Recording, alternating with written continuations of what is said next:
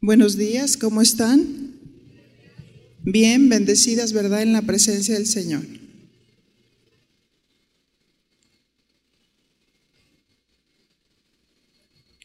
Este tema, como lo acaba de mencionar Patti, se llama instrumento, mis manos, instrumentos de sanidad. Acompáñame a orar, por favor. Padre, en el nombre de Jesús, muchas gracias. Gracias por darnos la oportunidad de estar aquí. Reconocemos nuestra necesidad. Reconocemos, Señor, que no somos nada. Ayúdanos. Danos sabiduría, inteligencia, guía de tu espíritu y cumple tus propósitos en esta palabra. En el nombre de tu amado Hijo Jesús. Amén.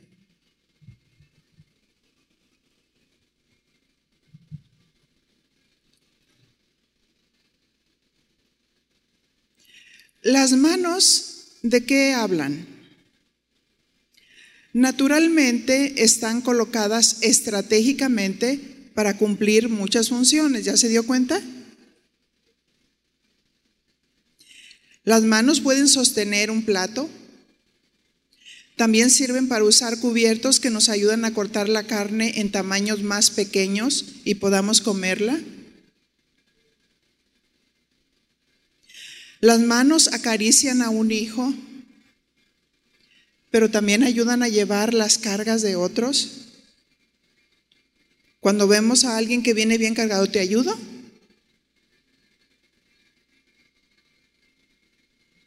Las manos de un médico te pueden sanar, como cuando te intervienen, cuando te operan. Dios los usa también para traer sanidad, pero ahí está la mano de Dios. ¿Cómo funcionan las manos hablando espiritualmente? Con las manos se imparte sanidad. En un contexto general, hablando de imposición de manos, se pueden imponer las manos, como dice la Biblia, para recibir el Espíritu Santo. Se pueden imponer las manos para impartir dones. Se pueden impartir, podemos imponer las manos para impartir sanidad. Vamos a iniciar con un preámbulo para cimentar bien las bases y equilibrar bien este tema. Porque si habláramos solamente de imposición de manos para sanidad, dejaríamos de lado principios tan importantes que nos ayudan para diferenciar perfectamente a aquellos que ponen las manos, pero que no sabemos que transmitan, ¿verdad? Marcos 16, 15.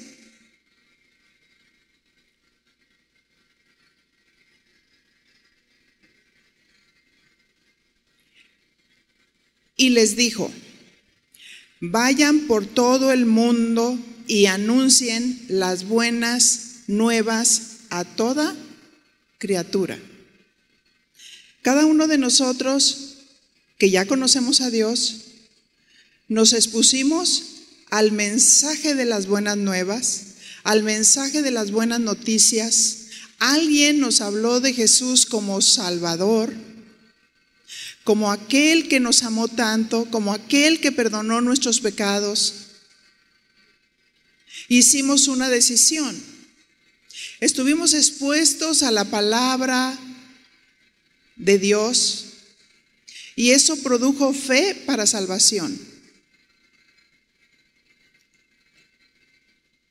En el verso anterior o el contexto nos dice que el Señor Jesús apareció a los once y les reprochó su incredulidad por no haber creído en sus palabras. Todo lo que el Señor les había dicho. Y enseguida les dio mandato de anunciar las buenas nuevas a toda criatura. Y Patti decía, ¿cuántas evangelistas hay aquí? Muy débil. ¿Cuántas evangelistas hay aquí? Porque fíjate, en el momento en que nosotros recibimos de Dios, cuánto amor, cuánto agradecimiento, cuánta convicción de pecado, cuánto cuidado y misericordia de Dios, de cómo nos amó, nos cuidó, nos pasó toda una película de todo lo que habíamos hecho. Sin embargo, Él mostró su amor y su misericordia. Jesucristo estaba interesado que conocieran la buena noticia, la salvación. Mateo 16, 16 dice, el que crea y sea bautizado será salvo, pero el que no crea será qué? Condenado. Cuando ya somos expuestos a la palabra de Dios, allí dice el que crea, porque muchos son expuestos a la palabra, pero no creen.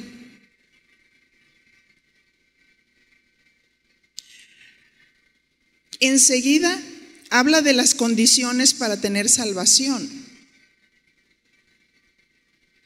El que crea en Jesucristo y sea bautizado será salvo. Prácticamente cuando una persona de verdad se convierte y nace de Dios, inmediatamente busca las aguas del bautismo. ¿Por qué razón? Porque el bautismo solo confirma la fe del creyente. Y alguien puede decir, oye, espérame, pero a mí ya me bautizaron de chiquito. Sí, pero ¿qué dice la Biblia, no? Que una persona que se bautiza tiene que creer. ¿Un bebé cree? Un bebé no cree. Un bebé no se puede arrepentir de sus pecados. Jesús, ¿a los cuántos años se bautizó? A los 30, ¿verdad? Y eso fue para ponernos ejemplo.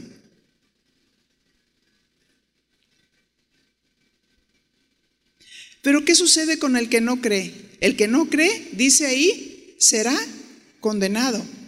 ¿Y cuál es la condenación para el ser humano que no cree? Ah, pues está separado de Dios. Qué terrible es estar sin Dios. Sin Dios, la gente se pierde. Sin Dios, enloquecen. Sin Dios, muchos se suicidan. ¿Verdad? Estos regalos de parte de Dios son para los que han creído en Jesucristo, que han nacido de Dios y buscan las aguas del bautismo para confirmar su fe. El bautismo no es para cumplir un requisito, sino para confirmar la fe en Jesús Salvador y decir, sí, yo he creído, que Jesús es Dios, que Jesús es el Hijo de Dios, que Jesús es mi Señor y está en mi corazón y yo creo. Amén. Marcos 16, 17 dice, y estas señales, diga conmigo señales, acompañarán a los que crean. En mi nombre expulsarán demonios hablarán en nuevas lenguas.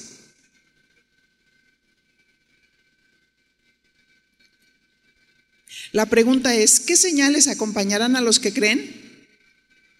En el nombre de Jesús expulsaremos demonios. Amén. ¿Has visto algún demonio ahí en tu casa? Bueno, no lo has visto porque es espiritual, pero ¿lo has sentido? ¿Sí? Amén. Es el mundo espiritual que es real. Y el Señor nos ha dado autoridad a los que creemos en el Señor. Amén. Por eso dice, en mi nombre, en el nombre de Jesús, expulsarán demonios. ¿Qué significa expulsar? Es un verbo transitivo que significa echar o hacer que una persona abandone o salga de un lugar. En este caso, echar o hacer que un demonio abandone ese cuerpo que ha poseído. Amén.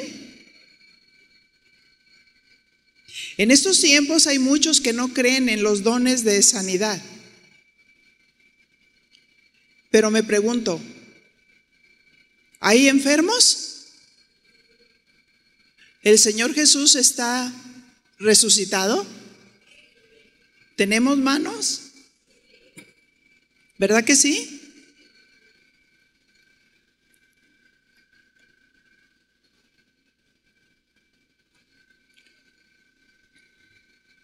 Dice Marcos 16, 18, tomarán en sus manos serpientes y cuando beban algo venenoso no les hará daño alguno. No significa que algún cristiano, porque ve esta palabra, de pronto va a tomar veneno tentando a Dios y diciendo, no me va a pasar nada. No se refiere a eso. Se refiere a que si nos encontramos en una circunstancia que alguien nos hubiera envenenado, vamos a ver un ejemplo.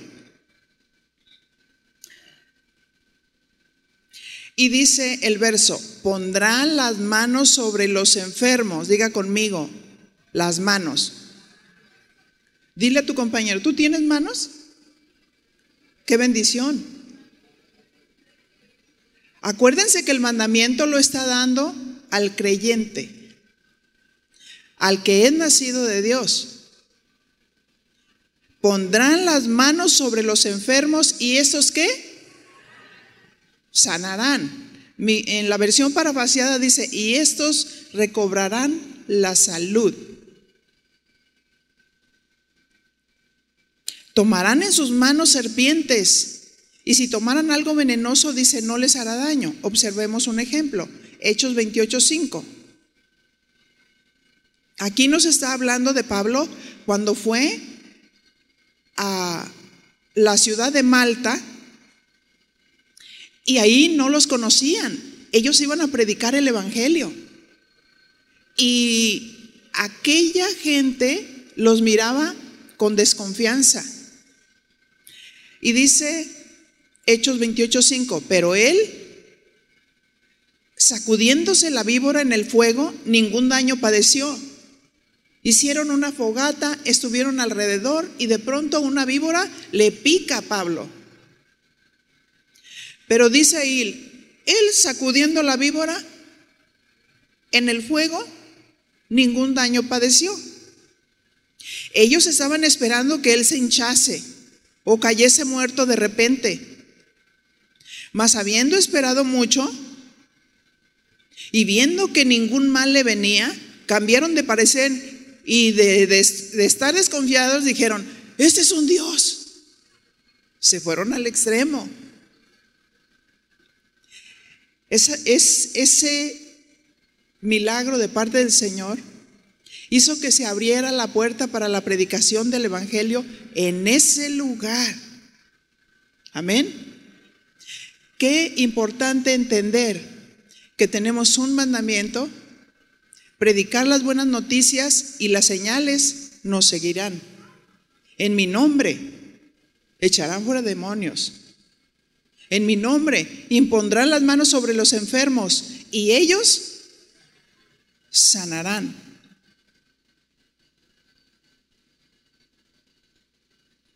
Si se fijan en el contexto, siempre era la sanidad, las señales que le seguían de diferentes maneras.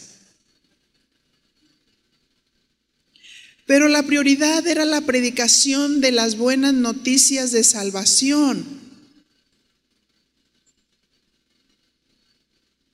La palabra predicada imparte fe para salvación, pero, pero por ende también Fe para sanidad.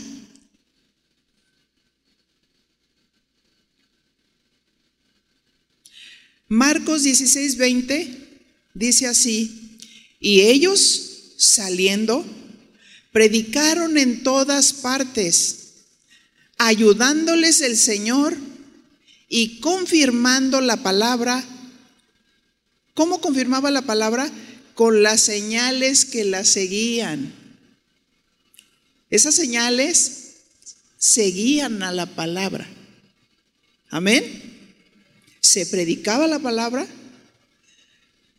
y las señales le seguían.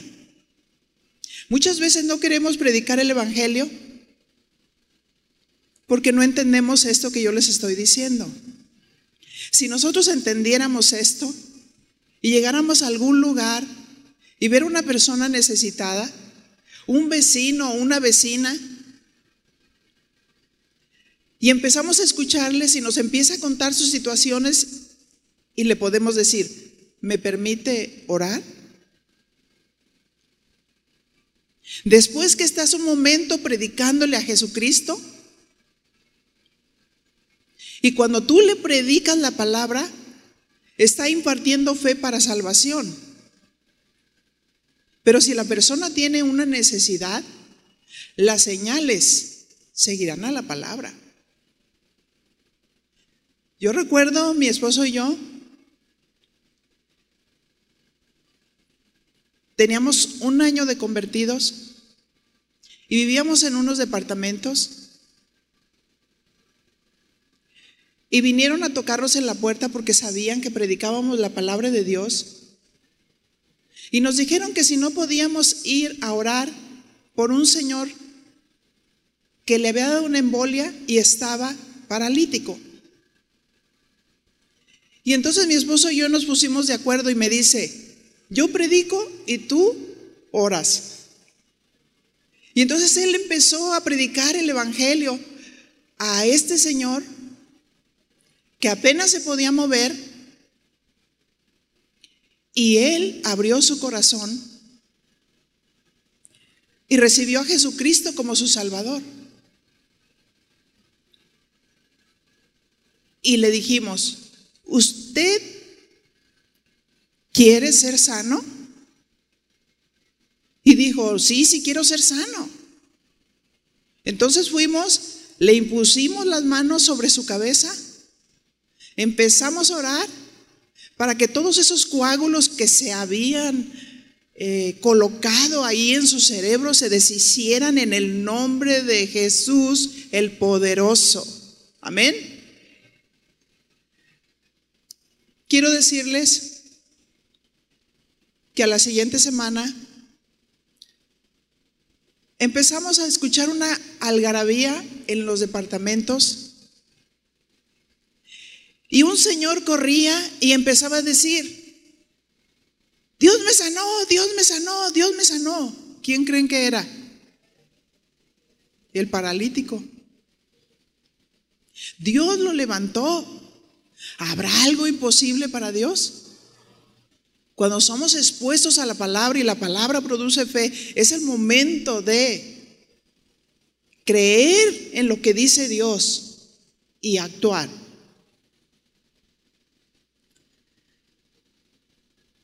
Sabemos perfectamente que es Dios el que sana. Amén. Nosotros solamente somos instrumentos. Así es que primero es la predicación del Evangelio y dice que Dios los ayudaba. ¿Cuántos quieren que Dios nos ayude? Amén. Y confirmando la palabra con las señales que la seguían. Porque cuando predicas la palabra, las señales siguen, nos siguen. ¿Por qué razón hacemos esta reflexión? Porque hay personas que quieren el poder de Dios para su propio beneficio y vanagloria. No les interesa a la gente, les interesa que todos se den cuenta que tienen poder. A Jesús le interesaba a la gente. Jesús tenía compasión por la gente. ¿Qué es lo que movía a Jesús para echar fuera una legión de demonios sobre aquellos que estaban atormentados toda la vida? ¿Qué es lo que movía a Jesús para sanar a los leprosos? El amor. El amor y la compasión. ¿Qué es lo que nos debe de mover para poder orar por una persona? El amor de Dios, la compasión de Dios.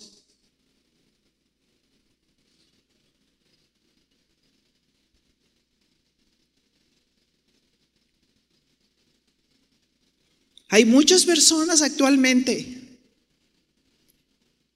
que se creen muy poderosas, pero en sus iglesias y en sus ministraciones nunca se nombra el nombre de Jesús. Tiemblan, se llenan de poder, según lo que dicen ellos. Pero cuando imponen las manos, en lugar de decir en el nombre de Jesús, dicen chao.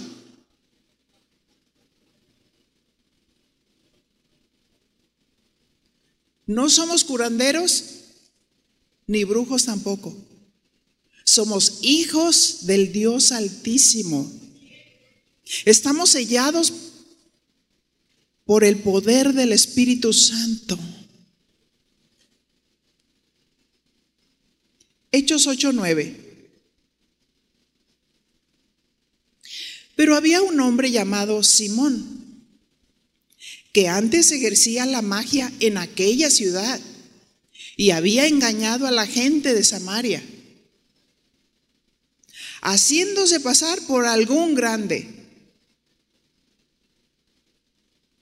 Y dice el verso 10, a este oían atentamente todos, desde el más pequeño hasta el más grande, diciendo, este es el gran poder de Dios. ¿A ti no te da celo cuando ves que hay un hechicero ahí? y que dice, este es el gran poder de Dios.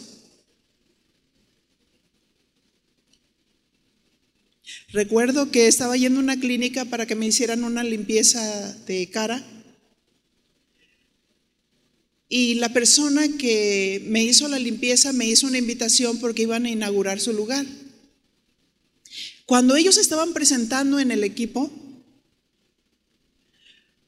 un hombre y una mujer, y él se presentó así declaradamente y dijo, yo voy a ser su chamán. Así ya no se esconden. Y yo curo vientres.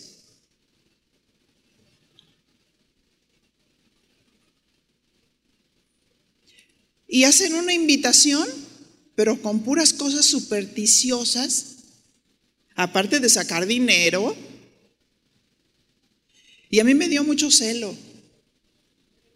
Y en ese momento me levanto y le dije a las personas que iban conmigo, que eran cristianas, le dije, vámonos, no tenemos nada que hacer aquí, porque nosotros no tenemos parte ni suerte con el enemigo. Amén. Denle un aplauso fuerte.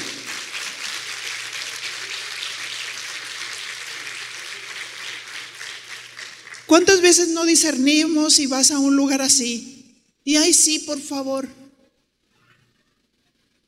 Arrégleme el vientre, habiéndose declarado que, es un chamán. Entonces me salgo y la persona que me hacía la limpieza fue corriendo rápido hasta donde estaba y me dijo, señora, ¿se va? Y le digo, sí. Porque cuando yo iba contigo y hacías la limpieza, eras tú y tu amiga. Y ahora abriste este lugar a los demonios, a los brujos. Le dije, y yo no tengo parte ni suerte en este lugar y no quisiera entrar más a este lugar. Le dije, y, y ten cuidado. Le digo, porque va a haber mucha mala influencia aquí. Y me fui. ¿Y cuántas veces cedemos? Y no nos damos cuenta. O sea, ¿quién te está tocando? Hay que poner atención, mujeres. ¿Sí? Dice que a este huían atentamente, desde el más pequeño hasta el más grande, diciendo que era el gran poder de Dios. Así muchos en estos tiempos dicen, yo soy el Mesías, yo soy el Cristo. Eso estaba escrito, que los falsos profetas iban a, surgir. ¿Verdad?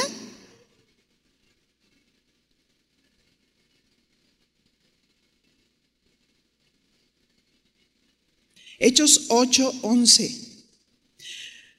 Y le estaban atentos porque con sus artes mágicas les había engañado mucho tiempo.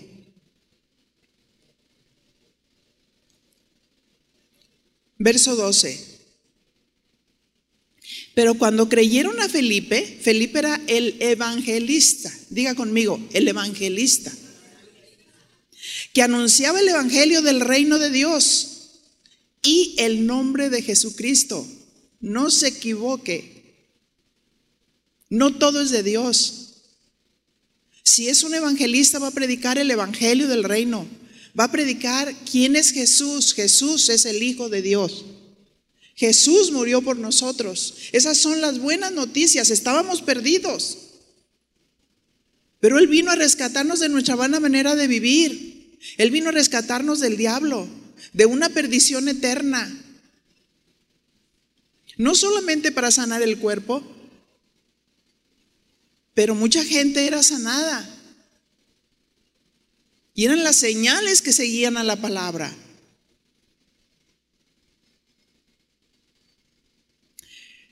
Y dice que se bautizaban hombres y mujeres, aquellos que habían creído.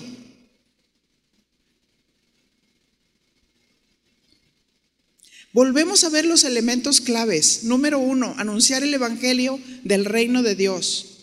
Número dos, usaban el nombre de nuestro Señor Jesucristo.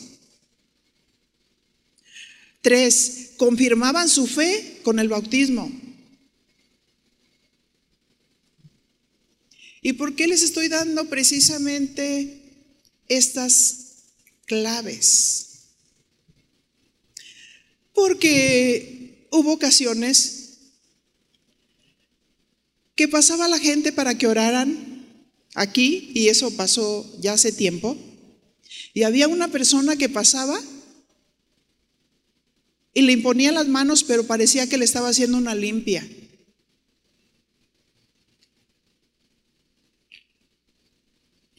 Por eso es tan importante instruir. Es importante saber que somos el cuerpo de Jesucristo, pero también la responsabilidad de que el cuerpo de Cristo sea limpio con su palabra, santo con su palabra. Y vamos a llevar una continuación de este tema para darnos cuenta la responsabilidad que es imponer las manos cuando un vaso está sucio. ¿A usted le gustaría que alguien que está amargado le pusiera las manos? ¿O alguien que está en rebeldía? Por eso estoy haciendo este preámbulo. Qué importante es entender esto que le estamos diciendo.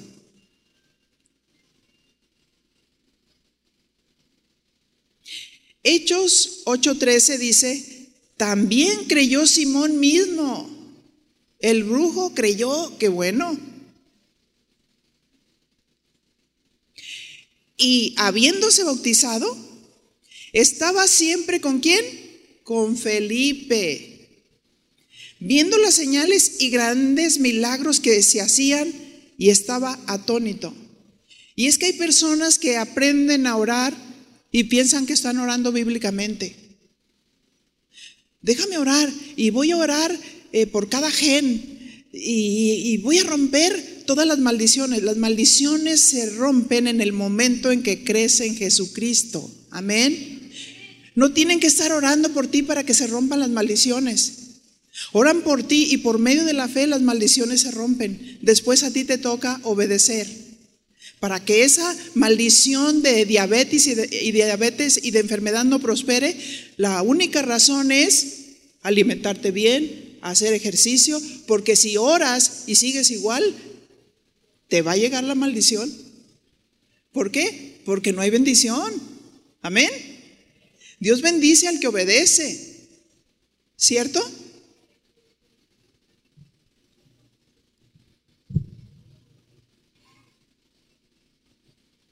Así es que él estaba atónito. A Simón le llamaba la atención las señales por el contexto por, por lo cual venía. Cuando los apóstoles, verso 14, que estaban en Jerusalén, oyeron que Samaria había recibido la palabra de Dios, ¿verdad? Número uno, había recibido la palabra de Dios. Enviaron allá a Pedro y a Juan. Estos eran los apóstoles, los que afirman, los que confirman, los que establecen. Juan 8:15, los cuales habiendo venido, oraron por ellos para que recibiesen el Espíritu Santo, porque aún no había descendido sobre ninguno de ellos, sino que solamente habían sido bautizados en el nombre de Jesús. Hechos 8:17. Entonces les imponían las manos y ¿qué pasaba? Recibían el Espíritu Santo. Les imponían las manos y recibían el Espíritu Santo.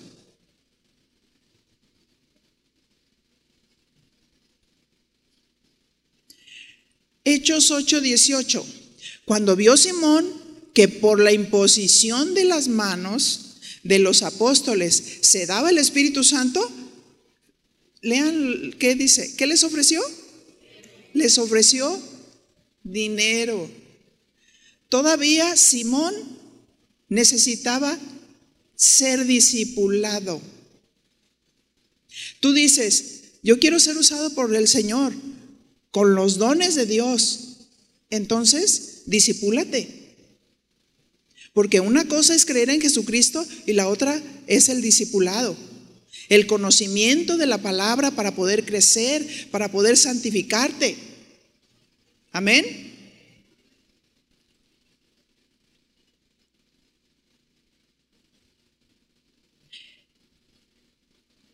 En la ignorancia de Simón les ofreció dinero. Verso 19, diciendo, dame también a mí de este poder para que cualquiera a quien yo impusiere las manos reciba el Espíritu Santo. Y eso sucede cuando somos neófitos. O sea, ser neófito no es malo, pero no podemos quedarnos neófitas, ¿verdad? Necesitamos crecer, necesitamos disipularnos, necesitamos estudiar, Señor, yo quiero ser usada, pero no quiero errar, quiero tu entendimiento, quiero tu conocimiento.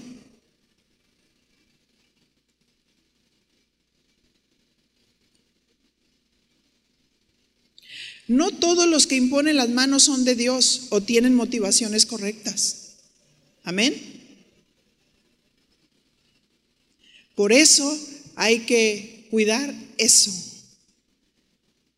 Hay personas que se vuelven itinerantes, que andan de iglesia en iglesia y es un riesgo. Y es un riesgo. Porque si tú estás en una iglesia donde te dan doctrina sana, y estás en otros lugares donde hay otro tipo de situaciones que tú no eres lo maduro porque si fueras maduro no estarías brincando de iglesia en iglesia. Entenderías que Dios te plantó en un lugar, que te dio unos pastores para que crezcas, para que madures y para que impartas el Evangelio. Amén. Dios quiere que tengamos motivaciones correctas y que crezcamos en conocimiento de las escrituras para no errar. Hechos 8:20 dice, entonces Pedro le dijo, tu dinero perezca contigo porque has pensado que el don de Dios se obtiene con dinero. ¿Cómo se obtiene el don de Dios? Creyendo en Jesucristo teniendo a Cristo en el corazón, exponiéndote a las escrituras, obteniendo el conocimiento. Hechos 8:21. No tienes tú parte ni suerte en este asunto, porque tu corazón no es recto delante de Dios. Le dijo Pedro a Simón. Hechos 8:22. Arrepiéntete. ¿Qué le dijo? Arrepiéntete pues de esta tu maldad y ruega a Dios si quizás te sea perdonado el pensamiento de tu corazón. Esto que hizo Simón le dicen simonía.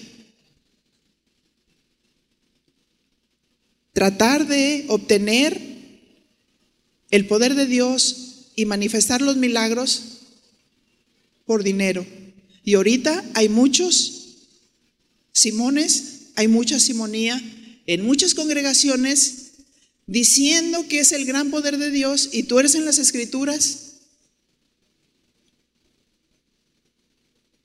Y están llevando a la gente a que se quede con las manifestaciones y las señales. Es esa una de las razones por las que en esta congregación nosotros no exaltamos los milagros. Al que debemos exaltar es a Jesús, es a Dios. Amén. Porque mucha gente se va con, ¡ah!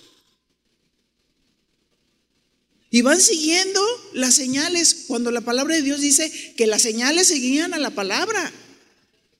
Nosotros no debemos de seguir a las señales sino decir, Señor, aquí estoy, quiero ser tu instrumento, quiero que mi padre y mi madre te conozcan, quiero que mis familiares te conozcan. Señor, ayúdame a ser un ejemplo, un testimonio. Ayúdame para ir y predicar el Evangelio y que ellos crean. Amén. Y empezar a manifestar el poder de Dios ahí, con nuestra familia.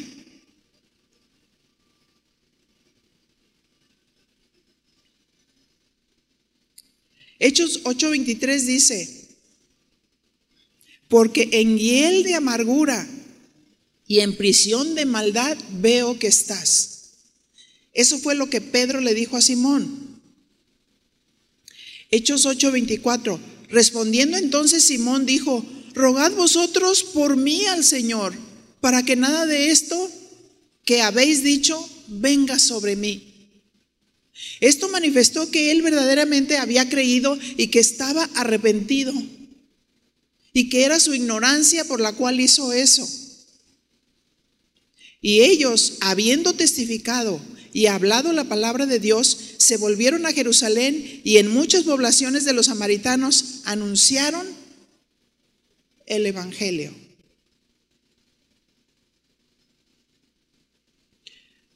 Voy a poner un ejemplo cuando comenzaba Casa de Oración, empezamos a tener una pareja que siempre eran usados con sanidad, para impartir sanidad.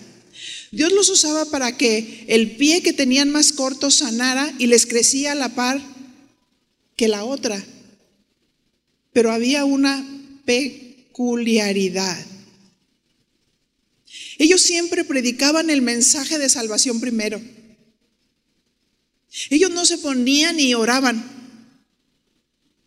Ellos predicaban el mensaje de salvación y después oraban por los enfermos.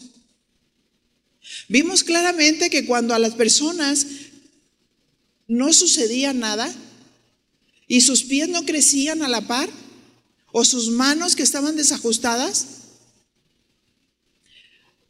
los llevaban aparte, oraban con ellos y lo más seguro que esa persona traía un pecado.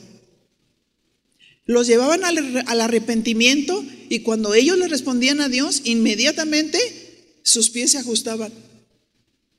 Y se les ajustaba la columna y se enderezaban sus brazos. De ahí hubo una impartición de sanidad que hay algunos que están aquí en la congregación que Dios los usa de esa manera.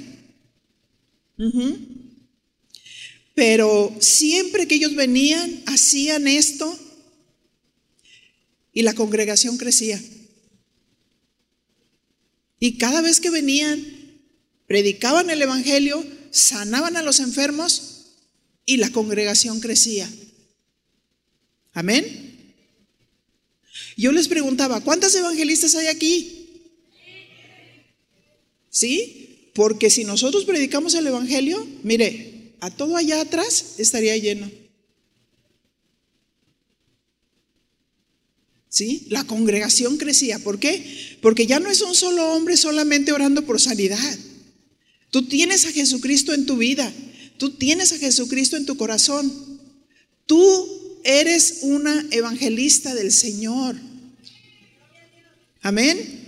Más allá de las emociones tenemos que caminar Tenemos que tener amor de Dios y compasión, ese amor y esa compasión que nos hacía predicar cuando nos convertimos. Nos parábamos en los funerales, en las estaciones, nos levantábamos en el camión y empezábamos a predicar el Evangelio. Amén. No durmamos, velemos. Acabamos de pasar todo este tiempo de la pandemia. Algunos ya no viven. ¿Verdad? Estás aquí porque Dios quiso. Estás aquí por la voluntad de Dios. Dile al Señor, Señor, quiero encontrar mi propósito. Dios te está diciendo su propósito. Amén.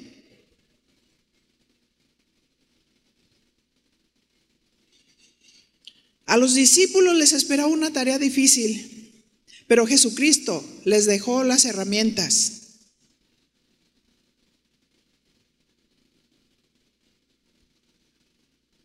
¿Verdad? Les dejó las herramientas, la palabra de Dios. Predicar las buenas noticias. Depender de Dios porque Él nos ayuda. Y las señales nos siguen. Hacer todo conforme a su voluntad. Simón había creído, pero era neófito. Nosotros hemos creído, pero necesitamos crecer. Y tú dices, es que yo tengo muchos años, eso no significa crecimiento ni madurez. Yo he creído, pero me podemos decir, yo, yo he creído, pero sí me aplico, sí estudio. Amén. Hay que disipularnos y actuar. En Hechos decían, ¿estos son los que trastornan el mundo? Estos son los que trastornan al mundo y han venido acá. Porque trastornaban con el Evangelio, trastornaban con las señales que le seguían.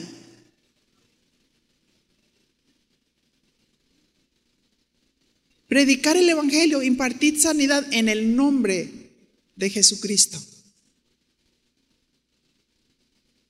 En mi nombre echarán demonios. El nombre de Jesucristo del griego chio, que significa ungido. Jesucristo es el ungido. Por esa razón tiene autoridad. El Padre lo ungió.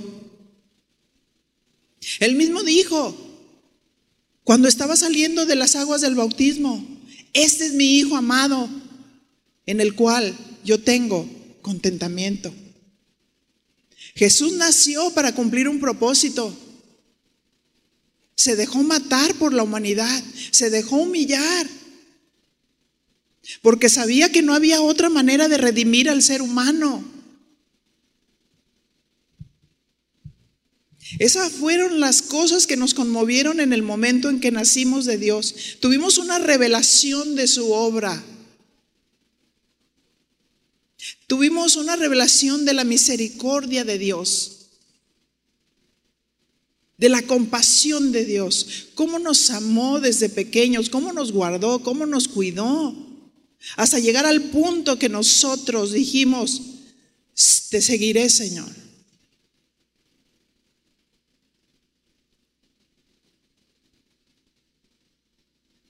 Jesucristo fue ungido como el Mesías prometido, fue consagrado para hacer la labor de Salvador, sanador, libertador. Filipenses 2.9. Por lo cual Dios también le exaltó hasta lo sumo y le dio un nombre que es sobre todo nombre.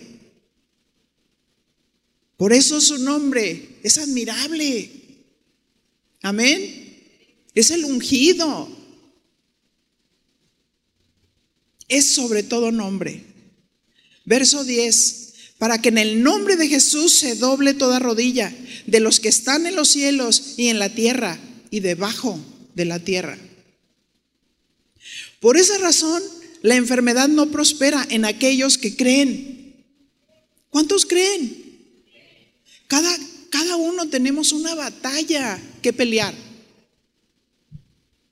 Amén. Y no la vamos a poder pelear sino con la fe.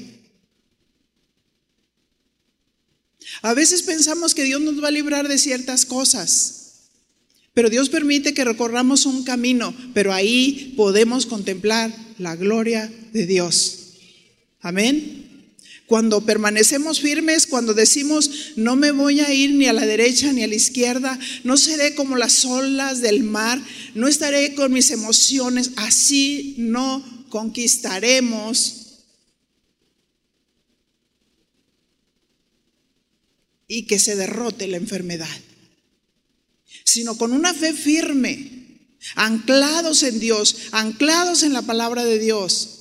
Amén peleando nuestras batallas y viendo las maravillas de Dios de tal manera que cuando ves que Dios hace ese milagro, entonces te viene el fuego en tu corazón y dices, Señor, úsame, úsame para impartir tu evangelio, úsame para sanidad de otros.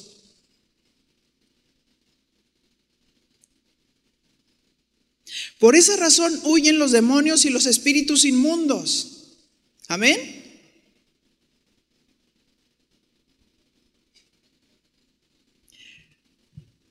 Hace muchos años, en la iglesia donde nacimos, nosotros recibimos evangelistas de esos que sí son evangelistas. Evangelistas que le seguían las señales, en la cual Mientras que nosotros estábamos ahí, yo sentí que el Señor impartió en mi vida un don de sanidad. He visto muchas sanidades y muchos milagros. Y sé que es Dios. Amén.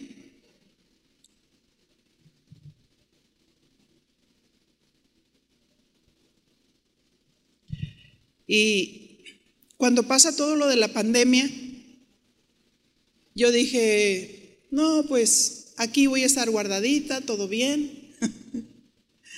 Dios tiene el control de su pueblo, de su gente, de todo lo que estás haciendo, Señor.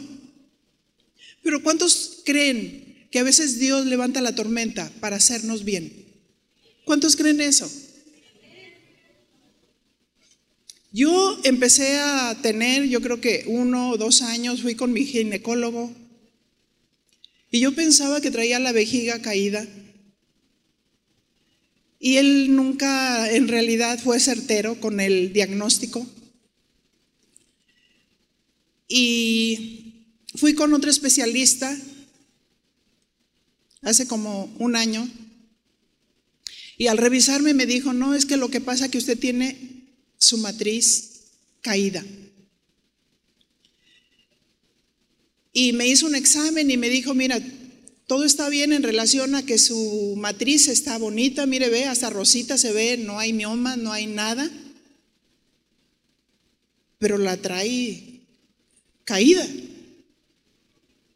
Entonces, al, al querer tratarme yo la matriz, hacen también un examen de pecho. ¿Y qué creen? Diga, ¿qué? Ah, pues que me encontraron un tumorcito de un centímetro y medio canceroso. Y en ese momento siento que una gracia especial me envolvió. Y dije, Señor, tú me quieres hacer bien. Amén. Tú me quieres hacer bien, Señor. Yo soy tu sierva. Yo quiero estar bien. Quiero la última etapa de mi vida servirte con todo mi corazón y con todo lo que yo tengo. Pero estoy creyendo en ti, confiando en ti. Y el Señor me dijo, ponte firme en la fe, ni a la derecha ni a la izquierda, no te preocupes, tu vida está en mis manos y yo tengo el control. ¿Sí? Pasé todo el proceso, hay una hermana aquí en la congregación que es doctora, es oncóloga, me revisa, eh, afirmativo el diagnóstico y me dice, yo te opero.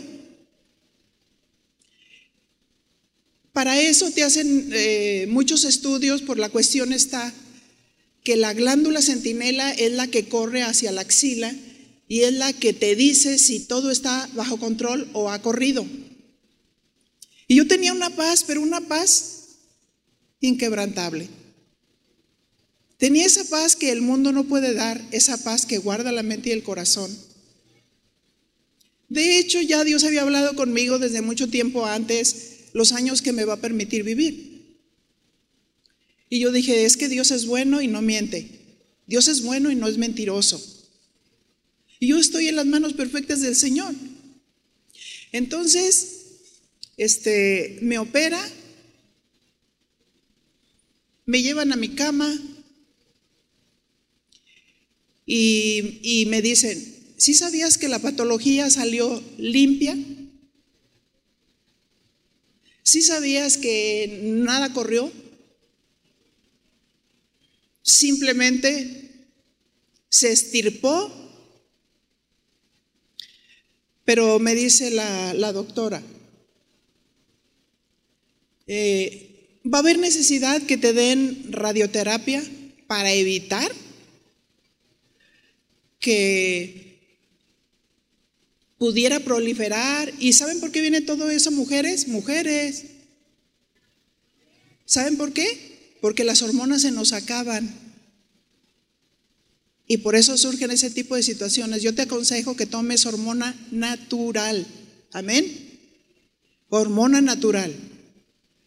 Ahorita los mismos médicos ya están aceptando la medicina alternativa y están recomendando las hormonas naturales, que es lo que puede impedir que precisamente pasen esas cosas, porque a mí eso fue lo que me pasó. Me quedé sin hormonas.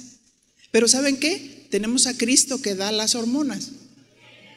Amén.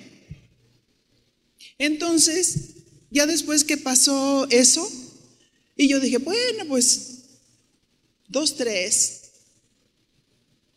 pero que me van diciendo, me citó el doctor y me dijo, eh, van a ser 32 radioterapias. Aunque a mí me habían estirpado y me habían dicho que quedé completamente bien, que no había nada, este, todo bien. Pero va a ser necesario. Entonces, estuve este, con mis 32 radioterapias y cada vez que me veía el doctor me decía, ¿cómo está? Déjeme revisarla. Porque me habían dicho que me podían dar náuseas, que podría pasar esto, que podría pasar aquello, y yo no sentía nada. De hecho, eh, las, las radioterapias cuando me las hacían, yo nunca sentí nada. Ni sentí dolor, ni sentí nada, ni sentí náuseas, ni sentí nada. Eres la gracia de Dios. Es el poder de Dios. Yo recuerdo que mi amiguita aquí, que es un ministerio de ayuda, pero es una amiga que está cerca y que ella me asistió en mis operaciones, haciéndome mis alimentos. Ella me veía y lloraba y lloraba y yo la veía y yo decía, ¿por qué lloras? Ay, le dolía mucho lo que a mí me estaba pasando, pero yo estaba envuelta en una gracia tan especial. Y el primer día me dijeron, a lo mejor tú no puedes tomar, este, comer nada, nomás un vasito con líquido y toda la cosa. Y cuando yo desperté, la, eh, en la noche que se quedó una amiguita que también quiero mucho, y en el día me asistió mi esposo y nada más iba a tener un día, entonces ella se quedó conmigo en la noche. Y yo no sentía nada, no sentía dolor, no sentía nada. Hagan de cuenta que a mí nunca me operaron. Y en ese momento yo lo que tenía era hambre. Y yo les decía, quiero de comer. tengo hambre. Y mi amiga ya me hizo un, se llama Moodley, con mucha nutrición, buenísimo y toda la cosa. Y comiendo y en la noche le dije, buenas noches, no te preocupes, todo está bajo control, te duermes tú y yo. Y no despertamos ninguna de las dos. Nos dormimos hasta el siguiente día. Pero yo dije, ve nada más, iba yo para operarme de la matriz y me surgió esto y fue todo un proceso de esperar. Y después me dijo mi esposo, oye, ¿tú sí sabías? ¿Sí sabías que también con la radioterapia se cae el cabello? No nada más con la, ¿cómo se llama? La quimioterapia. Y yo, yo, este, yo le dije, mira, si se me cae el cabello, entonces me pongo un moño. Y me dijo, me gusta cómo tienes ese sentido del humor. Sabes, sabes tú que si cuando estás contenta y gozosa entra la salud en el cuerpo. Amén. Dale un aplauso al Señor.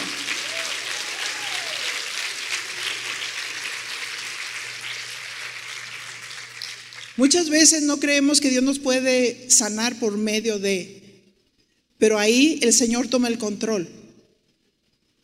Ajá.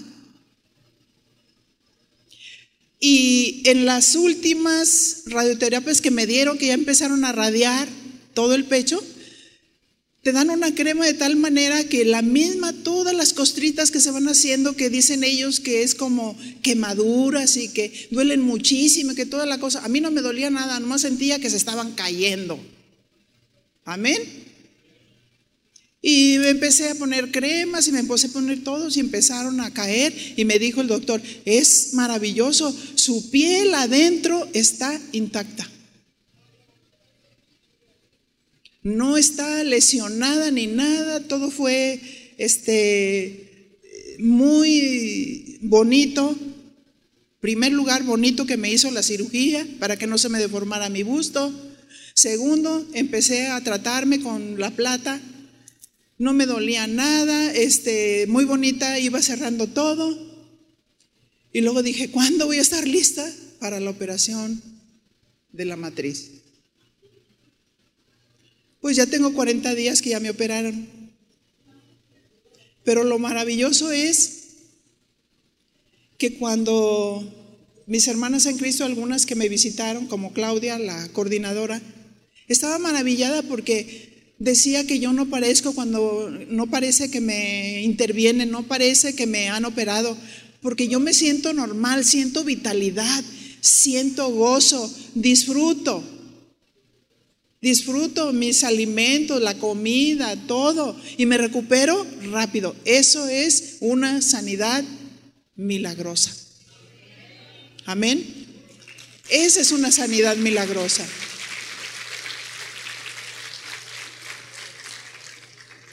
A lo mejor algunas personas decían, ¿y qué pasa? ¿Por qué no empieza la reunión de mujeres? Si todos los ministerios ya empezaron, pero uno está pasando un tiempo y un proceso. Amén. Entonces digo, tranquilo, todo está bien, todo está bajo el control de Dios. Vamos a ver a ver si verdaderamente las mujeres quieren la reunión. ¿Sí? Y me decían, oye, que me dicen que cuándo van a empezar. Están creciendo en paciencia. ¿Sí? Y la verdad, teniendo un mes, por fe me aventé y dije, iniciamos la reunión de mujeres porque yo sé que como los leprosos, mientras vas caminando, el Señor te sana plenamente. Amén. Amén.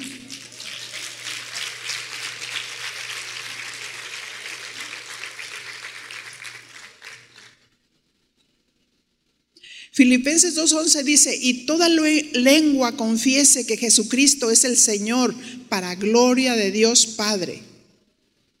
Juan 4, 14, 13. Y todo lo que pidieres al Padre en mi nombre, ¿a quién se debe de pedir? Al Padre. Todo lo que pidas al Padre en mi nombre, lo haré. Para, para que el Padre sea glorificado en el Hijo. El nombre de Jesús tiene autoridad. Oras en el nombre de Jesús, pero ¿a quién le pides? ¿Pedimos al Padre en el nombre de Jesús? Porque esos Simones que andan por ahí orando ni siquiera mencionan el nombre de Jesús y se hacen a sí mismos dioses.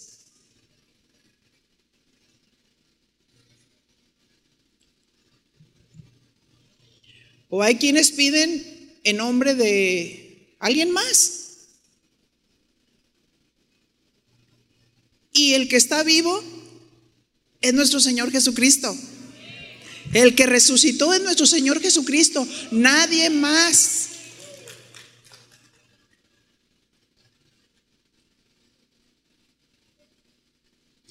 Eso no funciona en el cristianismo, sino en el nombre de Jesucristo porque Él es Dios. Dice 1 Timoteo 2.5, porque hay un solo Dios y un solo mediador entre Dios y los hombres, Jesucristo hombre. Cuando imponemos manos debemos de decir, Padre, en el nombre de Jesús, por tus llagas hemos sido curados. Tócale, Señor, sánale, Señor. Mateo 21, 22. Y todo lo que pidieres en oración, di conmigo, en oración, creyendo, lo recibiréis. Qué importante es pedir en oración, pero creyendo, teniendo confianza que Dios oye nuestras oraciones. Amén. Dios oye nuestras oraciones. Y uno se tiene que rendir a Dios y decirle, como tú quieras, Señor. Experimentaremos sanidades, milagros y que lo haga como el Señor quiere y nosotros entrar en esa paz, entrar en ese gozo, para que Dios complete su obra. Las doctoras estaban maravilladas porque le decían, te hacen toda una historia clínica. Y luego me preguntaron, ¿y cuántos años tiene? Pues acabo de cumplir 66 y cada vez que me enfermo y me operan, me conservo mejor. Amén. Pero ¿saben qué es? Obediencia disciplina, buena alimentación y se refleja en la salud. Es un todo, si se dan cuenta. Amén.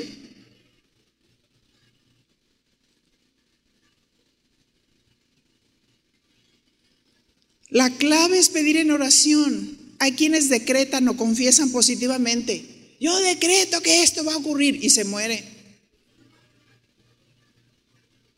No, pide el Padre en el nombre de Jesús. Pide con su guía. Escucha de Dios.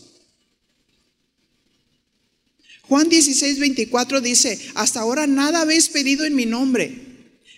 Pedid y recibiréis para que vuestro gozo sea cumplido. Pide al Padre en el nombre de Jesús y vas a recibir. Para que nosotros podamos orar imponiendo manos, es importante saber cómo hacerlo conforme a las escrituras. Hechos 3.1.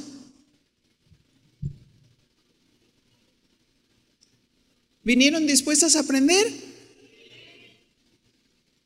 Hechos 3.1 es la curación de un cojo de nacimiento. Pedro y Juan subían juntos al templo a la hora novena, la de la oración. Y era traído un hombre cojo de nacimiento, a quien ponían cada día la puerta del templo que se llamaba la hermosa, para que pidiese limosna de los que entraban en el templo. Noten que dice que al cojo de nacimiento lo ponían cada día en la puerta. ¿Por qué? Él no podía. Él necesitaba comer y le hacían el favor de ir y ponerlo ahí. No dice quién lo ponía, pero lo ponían. Pero era de suponerse que la vida del cojo de nacimiento no era nada fácil. Dependía de que le dieran unas monedas. Este, cuando vio a Pedro y a Juan que iban a entrar en el templo, les rogaba que les diese, que le diesen limosna. Pedro con Juan, fijando en él los ojos, le dijo, míranos. ¿Por qué le dijo míranos? Porque la fe se ve. Amén. ¿Ustedes creen que es necesario tener fe para recibir? El cojo solo esperaba unas monedas para comer. Estaba seguramente desconcertado porque esos hombres parecía que no entendían su necesidad y le decían, míranos. Yo pienso que él decía, con mirarlo no voy a comer. Entonces él les estuvo atento, esperando recibir de ellos algo. Mas Pedro dijo, no tengo plata ni oro, pero lo que tengo te doy. En el nombre de, Nazaret, levántate y anda.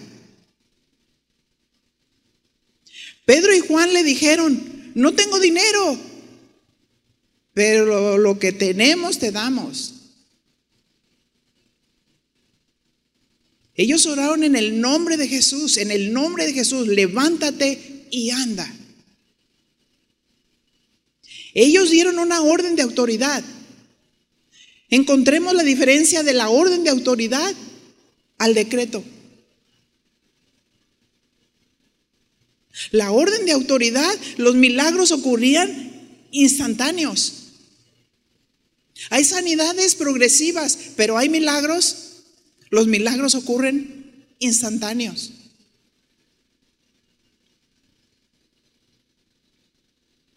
Hechos 3:7. Y quiero que noten esto. Y tomándole por la mano, por la mano derecha, le levantó. Y al momento se le afirmaron los pies y los tobillos. ¿Hasta en qué momento se le afirmaron los pies y los tobillos? Cuando lo tomaron de la mano derecha y se levantó. Imposición de manos. Amén. Lo que los apóstoles estaban transmitiendo en el poder de Dios era una sanidad milagrosa.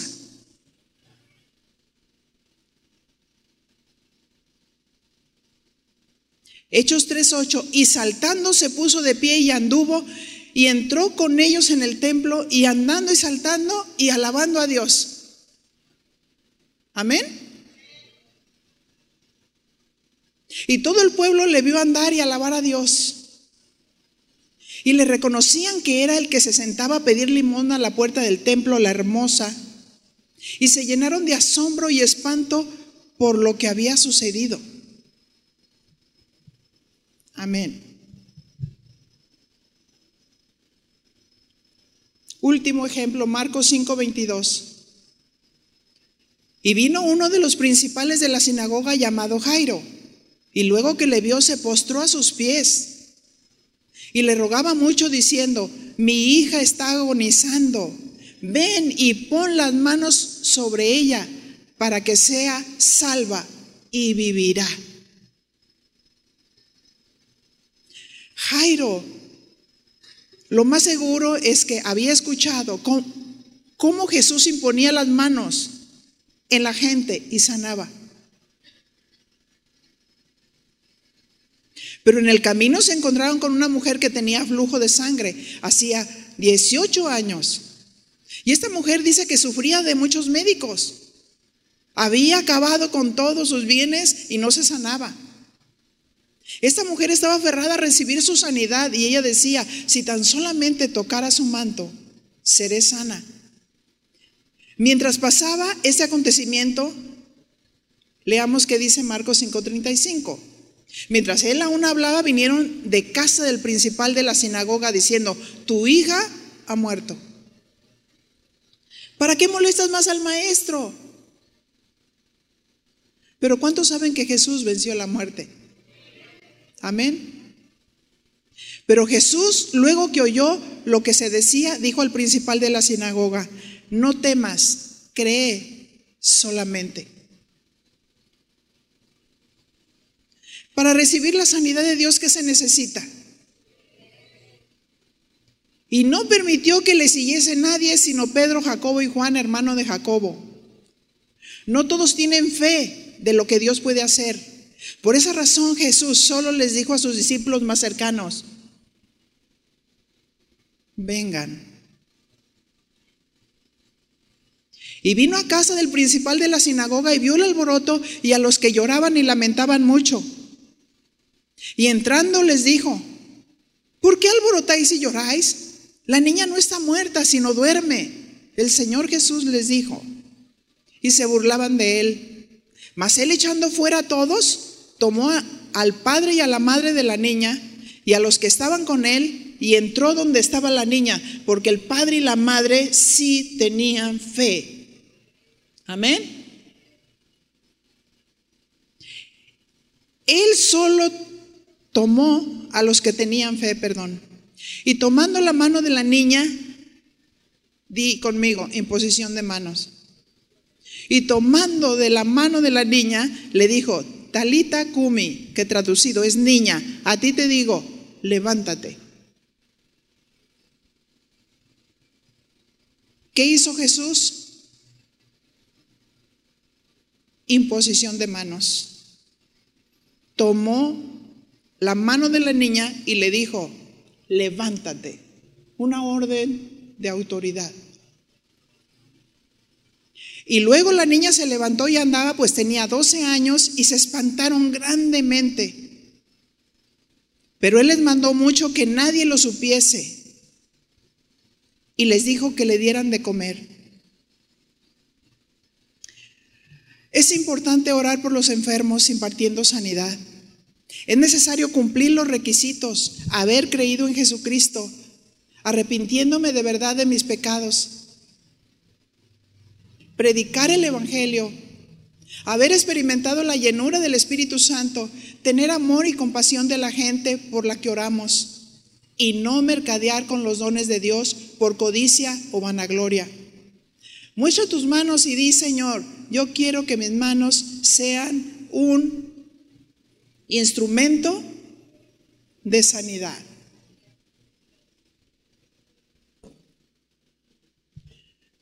Levante sus manos quienes están enfermos. Vamos a hacer ahora algo. Vamos a hacer algo. Ahí levántese la mano, levántese, por favor, levántese de, pie. Los que están enfermos. Y yo quisiera, y estoy segura que hoy tuvimos una relación con Dios, ¿verdad? Y que nos santificamos en su presencia.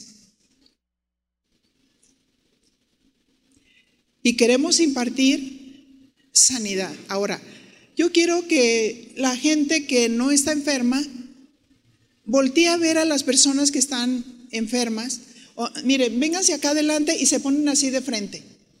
Vénganse las personas que quieren la sanidad, por favor. Pónganse de frente. Ahorita vamos a hacer algo porque van a venir personas, y no estoy hablando ahorita de las edecanes, yo sé que ellas hacen una buena labor, para, para allá, porque la gente que va a venir va a imponer las manos sobre usted. Ahorita yo quiero que la gente, las mujeres que vienen, practiquen. Amén. ¿Tenemos a Dios? Ok. Pase la gente que va a orar y póngase enfrente de cada persona que está ahí presente. Si hay doble fila, permíteme, esto nos va a obstruir. Pueden dar la vuelta para allá, a la, a la fila que está doble, porque quiero que una persona se ponga enfrente. ¿Ellas están para, para que oren por ellas? ¿Sí? Si, si gustan pasar a ver las edecanes, ayúdenme a dirigir, por favor. Este grupo allá al final, por favor, las canalizan y, también pueden orar. Muchas.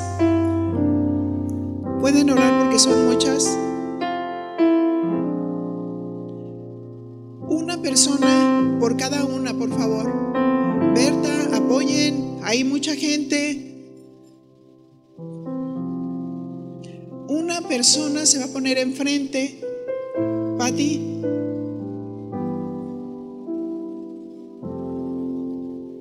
¿Hay gente allá? Bien. Muéstrenme sus manos. Muéstrenme sus manos. Muy bien. Díganle a la persona de que está enferma. Y enseguida, pregúntele cuál es la enfermedad y ponga las manos.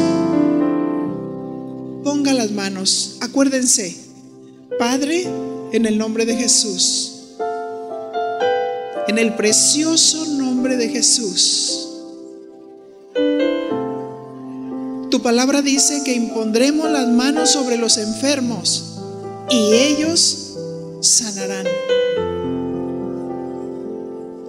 Que el amor y la compasión inunde su vida, su corazón, como si usted mismo estuviera en ese lugar.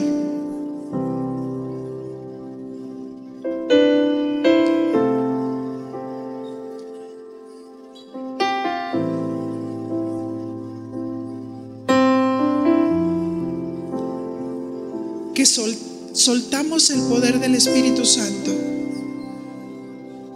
En el nombre de Jesús, que esa impartición sea en el poder del Espíritu Santo.